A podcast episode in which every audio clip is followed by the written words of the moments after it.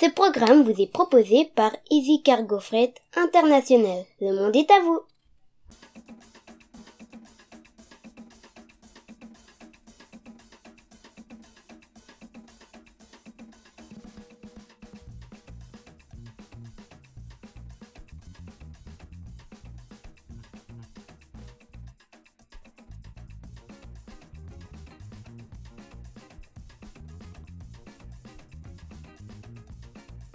Sur les réseaux sociaux, le pouls et le soubresaut du monde, ce sont des tweets et de posts. L'actualité vue par les internautes congolais ce jeudi 14 mars 2019, c'est ici et maintenant. Bonne nouvelle pour les familles, avec quelques heures de retard, la décision de libérer les prisonniers politiques a été prise par Félix Tshisekedi. Près de 700 personnes seraient concernées.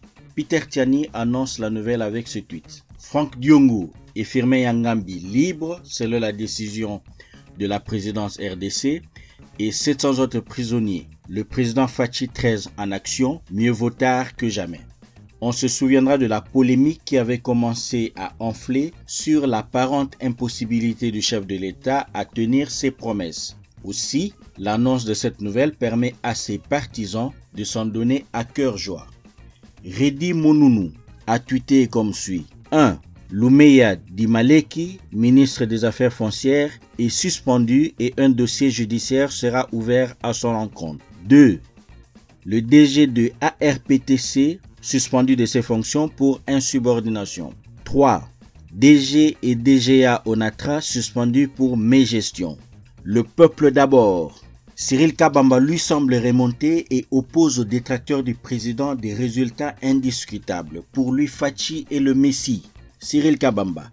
Allez leur dire que le Messie Fachi 13 est déjà parmi nous. Les exilés possèdent leur passeport, Moïse Katumbi. Les prisonniers politiques emblématiques et tant d'autres sont libérés. Les ministres et les mandataires publics sont suspendus et déférés devant la justice, etc. Son tweet est illustré par une photo où l'on voit le Messie assis à côté de son fidèle écuyer Vital Caméré. Quant à Billy Kanyan, il est carrément en extase. Des gestes posés avec une minutie chirurgicale, le temps que les indécotables vident leur fiole d'aigreur et de cynisme, on leur a fait croire qu'ils avaient raison. Et quand tombèrent les décisions, honte leur pris de leur putréfaction. Bravo les artistes. Lui non plus ne s'est pas interdit d'illustrer son tweet par des photos du président Tshisekedi et de Vital Kamere.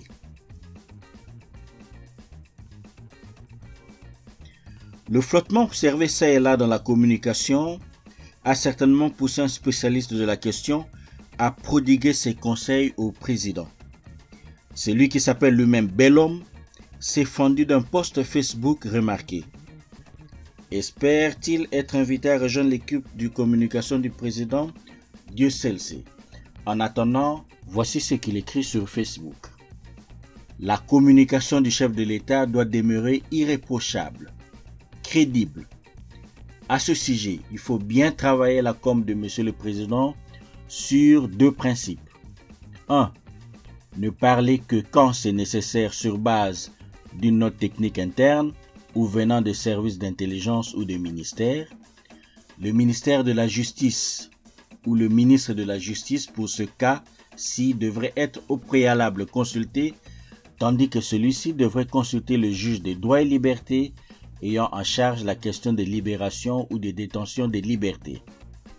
Le collège juridique du chef de l'État sert à ça, il en a un. 2.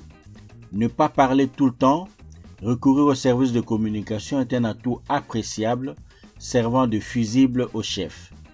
Garder le silence, c'est communiquer aussi. Ne communiquer que quand c'est opportun.